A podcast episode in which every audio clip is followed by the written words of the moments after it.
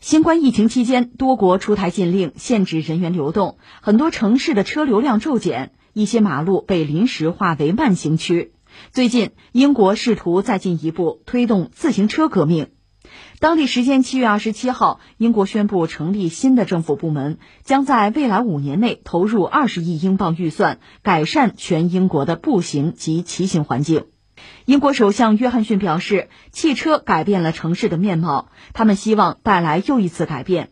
约翰逊本人就是一名骑行爱好者，而交通大臣格兰特·沙普斯则表示，疫情促使人们重新审视自己的健康和生活方式，推动骑行和慢行是一次千载难逢的机会。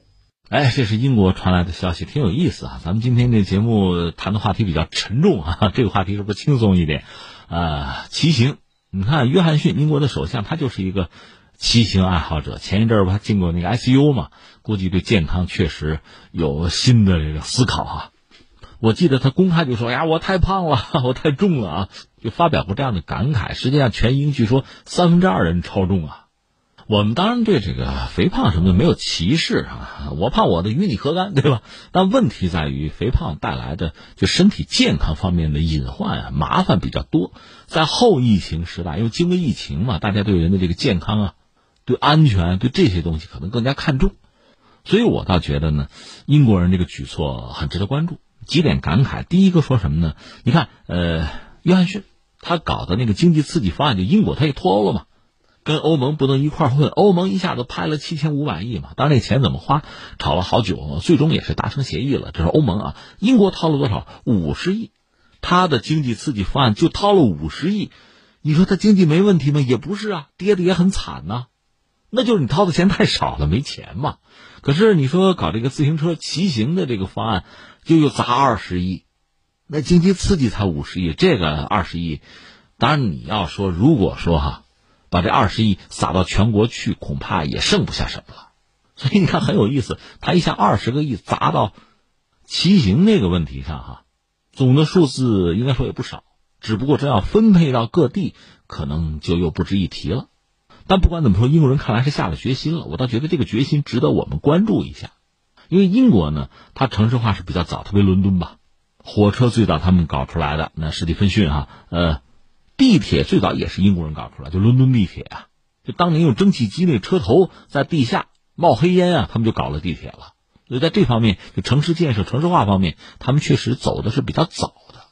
而现在呢，他们把骑行又作为很重要的一个方向，改变整个城市面貌，人们生活的就节奏啊、状况啊，要有一个彻底的改变，要专辟自行车道，而且不是简单的用那个不同颜色的油漆来标注，而是要有围栏的。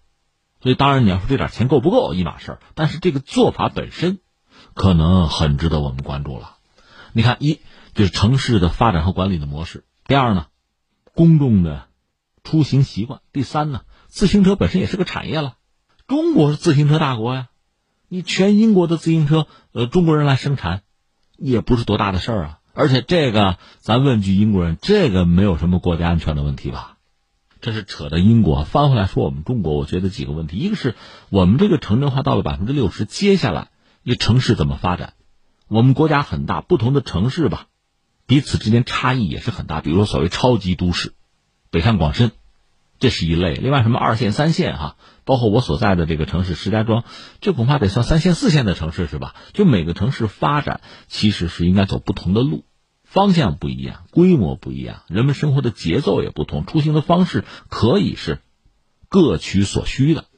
考虑到这个后疫情时代，安全啊、健康啊、健身啊、养生啊，就这些需求，其实呃，自行车出行是很好的一种方式。而且像中国这个共享单车如此之发达哈，都不妨作为呃一个考量的因素，就是怎么整合它。光有车不行，还要有路啊，有了路就要有管理。另外，自行车维修也是一个巨大的系统的一部分，就这些东西怎么来谋划？甚至就说我脚下的这个城市石家庄吧，因为京津冀，我们现在讲，因为冀的块头最大嘛，要保证一个好的环境，那在排放上确实要多动动脑筋，下下功夫。这种骑行当然没有排放的问题了，其实是一个公众挺好的出行选择。而且如果在车上做一些文章哈，做一些设计哈，它会有更好的健身的功能。包括在街道上，你比如步行啊、慢跑啊，如果公众有这样的需求啊，怎么来满足，怎么来规划？所以城市建设未来呢，应该说是有无穷的潜力可挖的。当然，对于我们来讲，还需要协调一个问题，就是你想这个共享单车，现在还有电车啊，大范围的使用之后，可能对传统的呃出租车啊，对滴滴出行啊，可能又会形成某种影响和压力了。怎么来协调？这确实是城市管理者的一个重要的问题。同时呢，对于这种市场带来的影响，我们应该有充分的考量和预计。